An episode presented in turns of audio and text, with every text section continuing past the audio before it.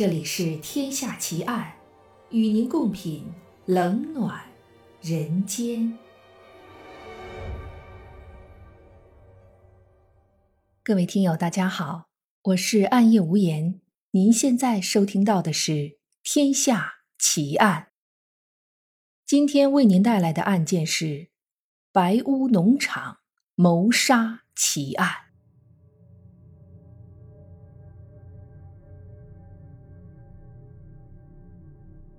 今年的一月八日，一部由英国独立电视台出品的英剧《白屋农场谋杀案》在英国首播。这部只有六集的英剧的播出过程可以说是颇为曲折，因为这部剧集是根据一个真实案件改编的，还原度非常高，因此还遭到了还在狱中服刑的凶手的强烈反对。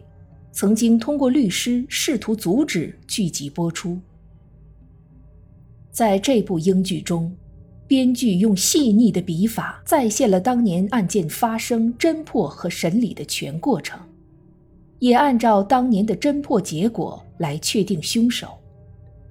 但其实这起真实案件对于究竟谁是真凶，始终存在着争议，一直到今天。仍然有人在为狱中服刑的凶手喊冤。这究竟是一起什么样的案件？为什么会有人为凶手喊冤？那位在狱中服刑了三十多年的凶手，他究竟是真凶，还是无辜蒙冤呢？让我们一起去到一九八五年英格兰东南部的埃塞克斯郡。到那桩谋杀案的现场去看一看。一九八五年八月七日凌晨三点多钟，英国警方接到一个名叫杰瑞米的二十四岁男子打来的报警电话。杰瑞米说，他接到自己的养父打给他的电话，在电话里，养父说他的姐姐希拉拿着枪发疯，然后。电话就断掉了。杰瑞米十分担心养父的安危，所以立刻报警。英国警方也立刻赶到了杰瑞米的养父母家，也就是位于埃塞克斯郡郊外的白屋农场。因为警方听报警人杰瑞米说他姐姐拿着枪，所以警方不敢贸然进入房子。只好在房子外面拿着扬声器和房子里面的人沟通，然而回答他们的只有狗的叫声。此时的英国警方犯了在这起案件中的第一个错误，他们太过于谨慎小心，足足等到天亮了才进入屋子里。此时已经是早上七点四十五分了。屋子里的情况让见惯了血腥场面的警察也倒吸了一口凉气。白屋农场的男主人，六十二岁的奈维尔，头部中了六枪，死在厨房的地板上，周围一片凌乱，死前应该有过激烈的挣扎和扭打。女主人琼眉心正中一枪，身体的其余部位至少还有五个地方中枪。死在了主卧室的门口。奈维尔和琼就是报警人杰瑞米的养父母。主卧室里还有一位死者，就是奈维尔和琼的养女，也就是杰瑞米的姐姐希拉，她下巴和喉部各中一枪。在另外一个卧室里，希拉的双胞胎儿子丹尼尔脑部中了五枪。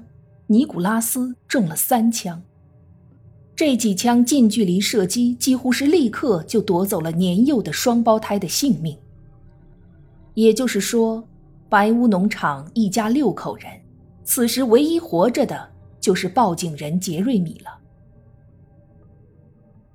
随后赶到现场的杰瑞米得知家人全部被害后，悲痛欲绝，他告诉警方。自己的姐姐希拉患有很严重的精神病。奈维尔给他打电话的时候说，希拉拿着枪，应该就是精神病发作了。英国警方根据杰瑞米的话，对希拉的过去进行了调查，连带着也了解到了白屋农场男女主人的过去。男主人奈维尔年轻时是英国皇家空军的飞行员，后来退役和女主人琼结了婚，搬到埃塞克斯郡做起了农场主。生活相当富裕的夫妻俩却苦于无法生育，于是，在婚后第八年，夫妻二人收养了三个月大的希拉，三年之后又领养了六个月大的杰瑞米。我们相信，奈维尔和琼是真的把这两个孩子当成亲生孩子来对待的。可是有很多时候，教育的方式往往比盲目的爱更重要。从后来的结果来看，奈维尔和琼的教育显然是失败的。琼有着非常虔诚的宗教信仰，虔诚到甚至将这份信仰。要强加到还未成年的希拉和杰瑞米身上，结果只能是适得其反。还在上中学的希拉就早早的成了一个令人头疼的问题学生，他两次被学校开除。后来为了给他谋一条生路，奈维尔和琼将希拉介绍给了模特公司。希拉天生丽质。长相、身材和气质都不输给女明星。假如她能认真对待模特这份工作，说不定会有一个很好的前途。可惜，希拉很快就开始放纵自己，她吸毒、滥交，脾气怪异。刚满十七岁的时候就怀孕了，模特事业也就此戛然而止。这件事儿成为了希拉和养母琼之间关系的转折点。琼的宗教信仰让他无法容忍未婚先孕，他失望地称呼希拉为“魔鬼的孩子”，还安排希拉做了手术将孩子打掉。从这件事以后，希拉和养母的关系迅速恶化，两个人互相仇视，甚至有时会大吵一架。二十岁的时候，希拉结婚了，婚后第二年生下了双胞胎儿子。然而，丈夫却在她怀孕和生产期间出轨，双胞胎刚满周岁，两人就离婚了。事业没有希望，亲情和爱情又遭受双重打击，希拉的精神状况越来越差，渐渐的。他开始出现了偏执、幻觉等精神疾病的症状，有时甚至会用头撞墙。奈维尔和琼急忙将希拉送进医院，医生诊断他患有偏狂型精神分裂症。希拉因为这个病曾经两次住院治疗，而最近一次就是在凶案发生前的五个月。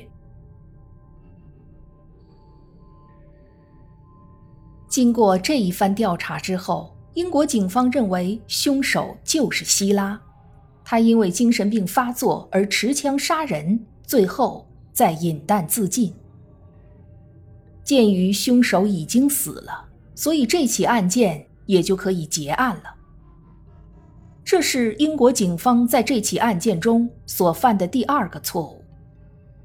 不管凶手是不是希拉。英国警方给人的感觉就是要急于结案，急于盖棺定论，甚至不愿意对很多明显的证据做进一步的调查勘验。要知道，这是一起同时有五人死亡的重大案件，其中还有两名未成年人，警方应该格外慎重才对，绝不应该如此草率。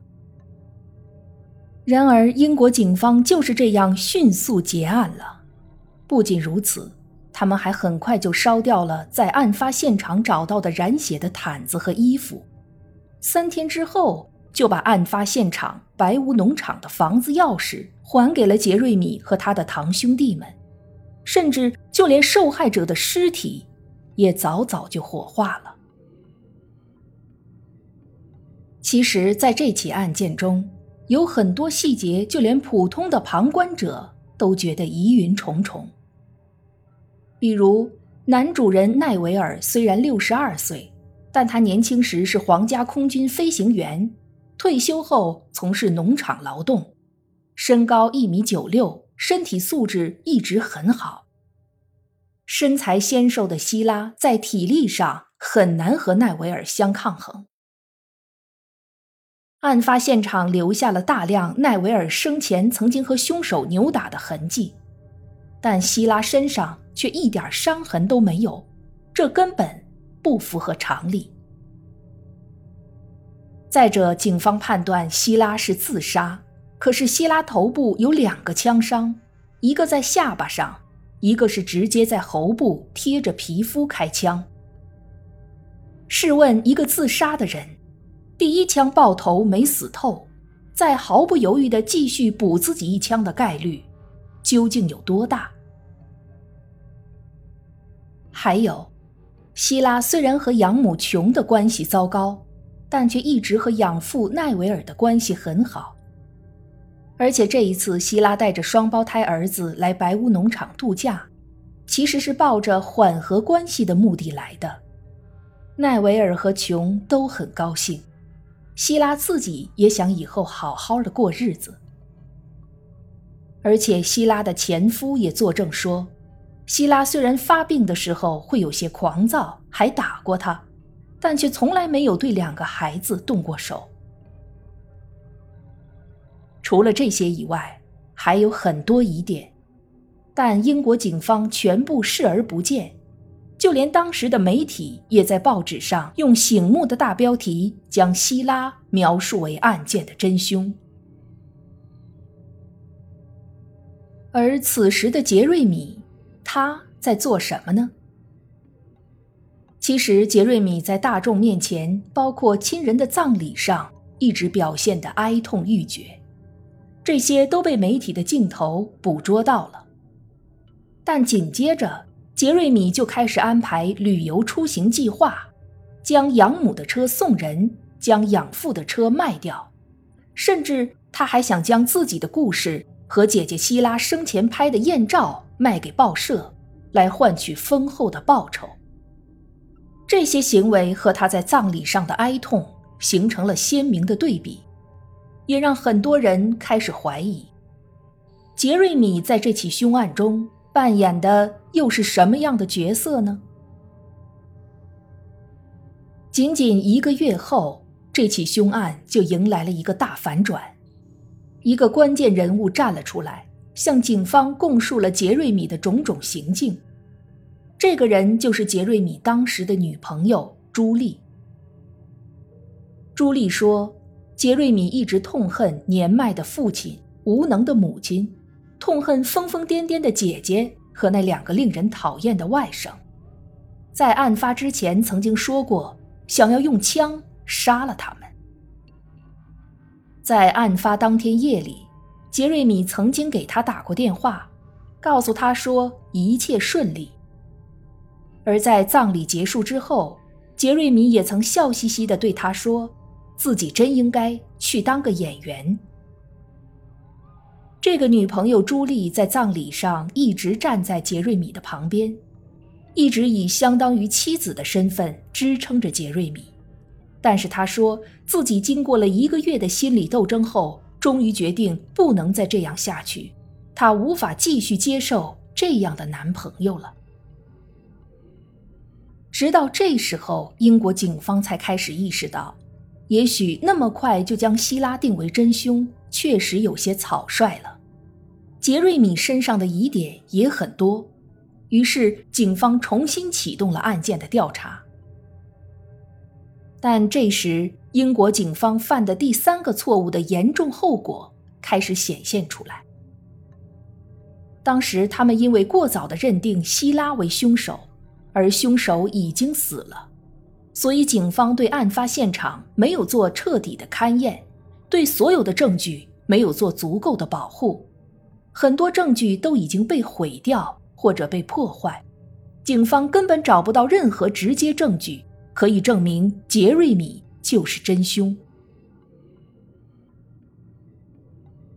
杰瑞米本人坚持说自己是无辜的并说女朋友朱莉之所以在一个月之后才向警方提出指控是因为自己要和他分手和别人在一起。而朱莉这是由爱生恨蓄意报复。不过，一旦怀疑的目标换了，那么从前被忽略的所有细节都会很快被人们注意到。警方发现。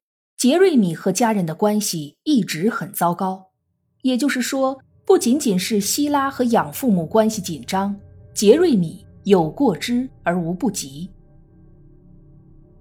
因为自己是被领养的，杰瑞米上学的时候就经常遭到霸凌，学习成绩很糟糕，连毕业证都没有拿到，这让养父奈维尔很不满。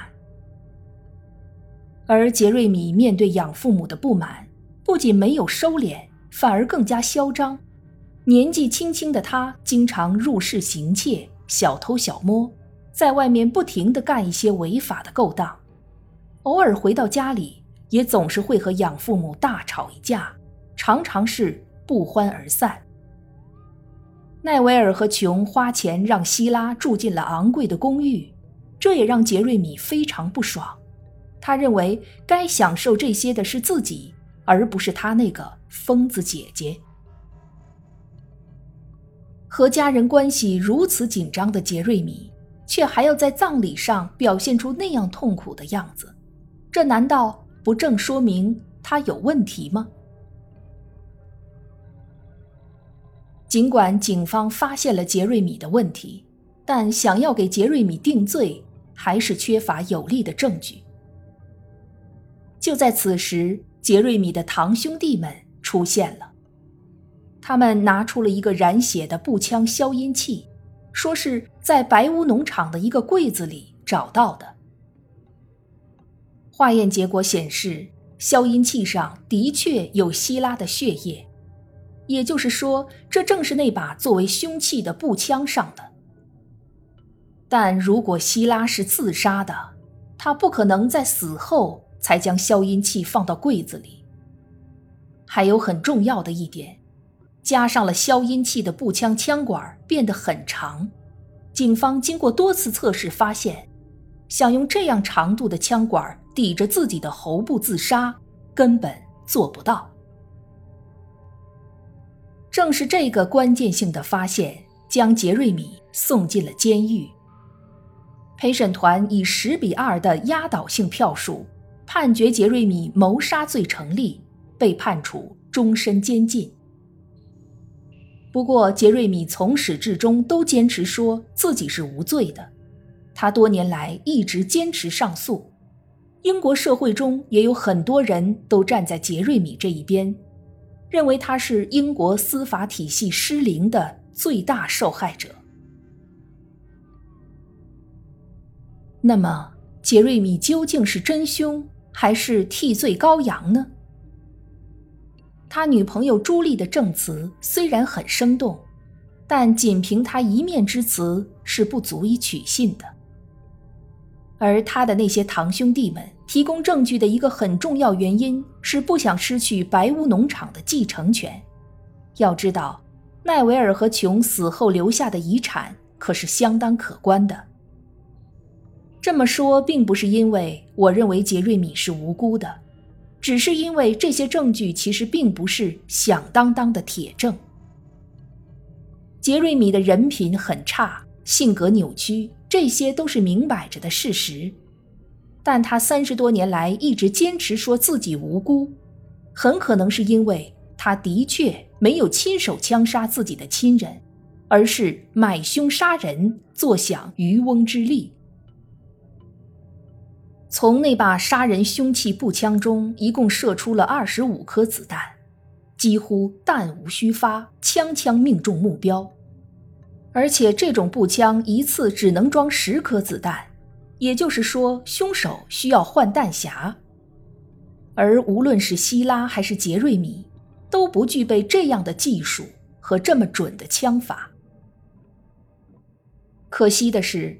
这些都只停留在猜测的层面上，毕竟当年英国警方已经把这些找到证据的良机全部错失掉了。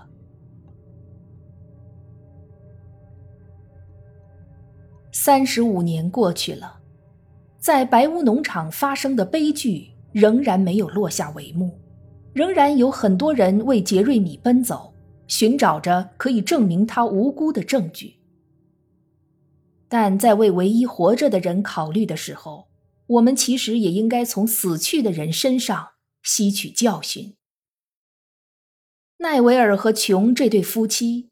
当年他们在收养两个孩子的时候，恐怕做梦也没有想到，有一天自己会死在枪口之下，而嫌疑人不是养女就是养子。他们在教育两个孩子的过程中，究竟犯下了怎样致命的错误呢？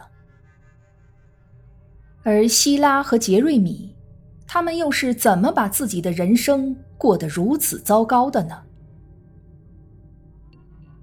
这两个问题值得天下所有为人父母和为人子女的人思考。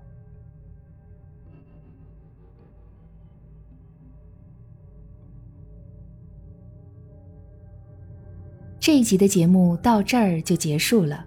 如果你喜欢我的节目，请关注我或订阅我的专辑，谢谢。我是暗夜无言，让我们下一集再见。